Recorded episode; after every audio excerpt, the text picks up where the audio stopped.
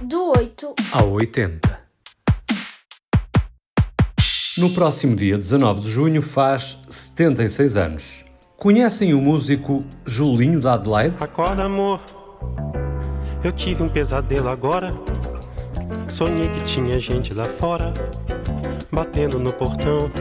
Que aflição era dura, numa muito escura viatura. Minha nossa santa criatura, chame, chame, chame, chame, chame ladrão, chame ladrão, acorda, amor. Sabes de quem se trata, João? Sim, é o Chico Buarque. Para conseguir compor, sem ser alvo da censura em 1974, Chico Buarque criou o pseudónimo Julinho da Adelaide, com o qual compôs Milagre Brasileiro, Jorge Maravilha e este Acorda Amor. Acorda, amor, que o bicho é brabo e não sossega. Se você corre, o bicho pega. Se fica, não sei não. Atenção, não demora. Dia desse chega a sua hora. Não discuta à toa, não reclame, clame, chame lá, clame lá, chame, chame o ladrão, chame o ladrão, chame o ladrão. Chico Buarque é um dos artistas que foram perseguidos durante a ditadura militar no Brasil.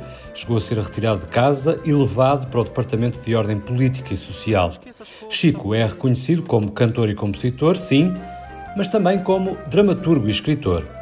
Prémio Camões, em 2019, Francisco Buarque de Holanda publicou peças como Roda Viva e a incontornável Ópera do Malandro. A propósito, a adaptação cinematográfica de Rui Guerra está no YouTube. Chico escreveu ainda alguns romances. Leite Derramado é o mais recente.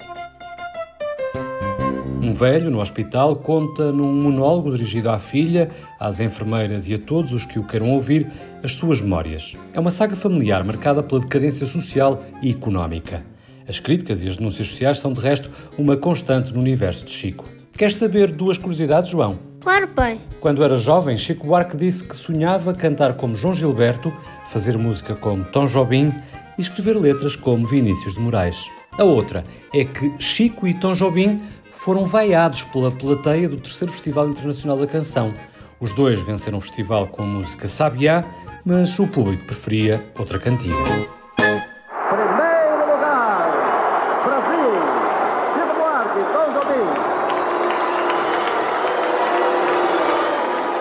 Sabiá, é, apesar de ter alusões à, à canção do exílio e tal, era uma música considerada, vamos dizer, alienada.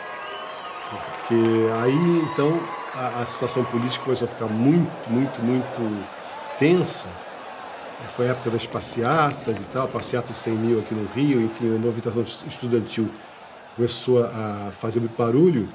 E Sabiá veio com aquela coisa, né, lírica, né, uma canção fora de. É, é a contratempo, né? Ela, ela, não era isso que as pessoas queriam. Este momento está documentado em Chico, Artista Brasileiro, um filme que inclui uma interpretação de uma fadista portuguesa que já viste atuar em pessoa, João. Algum palpite? A Carminho? Nem mais. A interpretar o tal tema composto pelo Jobim com letra do Chico. Vou voltar, sei que ainda vou voltar para o meu lugar. Fui lá e é ainda lá. Há vários documentários sobre o Chico disponíveis no YouTube. Dia Voa, Vai Passar, Meu Caro Amigo e este Chico Artista Brasileiro. A ver enquanto é tempo. Olhos nos olhos. Olhos nos olhos, quero ver o que você faz.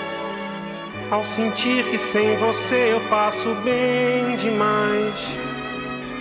E que venho até remoçando. Me pego cantando sem mais nem porquê. E tantas águas rolaram. Quantos homens me amaram bem mais e melhor que você. Quando talvez precisar de mim, cê sabe que a casa é sempre sua. Vem assim. Olhos nos olhos, quero ver o que você diz. Quero ver como suporta me ver tão feliz. Assim mergulhamos nos olhos verdes, azuis, luminosos de Chico Buarque. A olho faz tudo no país de que nos vais falar, João. É verdade, o país sem números. Trata-se de um livro muito interessante que fala da Imprecisolândia, um país onde a matemática e o conhecimento não existem. Certo dia, chega àquela ilha um náufrago. Esse homem fica tão espantado quando diz que quer falar com o rei, com o presidente, com o primeiro-ministro, com alguém que mande. E lhe dizem que não há ninguém a mandar. O homem, que depois se veio a saber chamar-se Euclides, como o tão famoso matemático, constrói uma casa para viver, uma casa geométrica. Os habitantes ficam espantados. Mais tarde, Euclides põe uma placa que diz o seguinte: Habitantes da Imprecisolândia, 1 mais x. E constrói também uma coisa com uma forma que chama de círculo, com traços e ferro espetado. Adivinhas o que é, pai? Não estou a ver. E tu, adivinhas? Acertaste! Um relógio de sol que consegue pela primeira vez reunir a população numa hora, num minuto e num segundo precisos. Euclides anuncia a construção de uma escola. Como ninguém sabe o que é, todos aceitam. Euclides consegue então ensinar o país inteiro.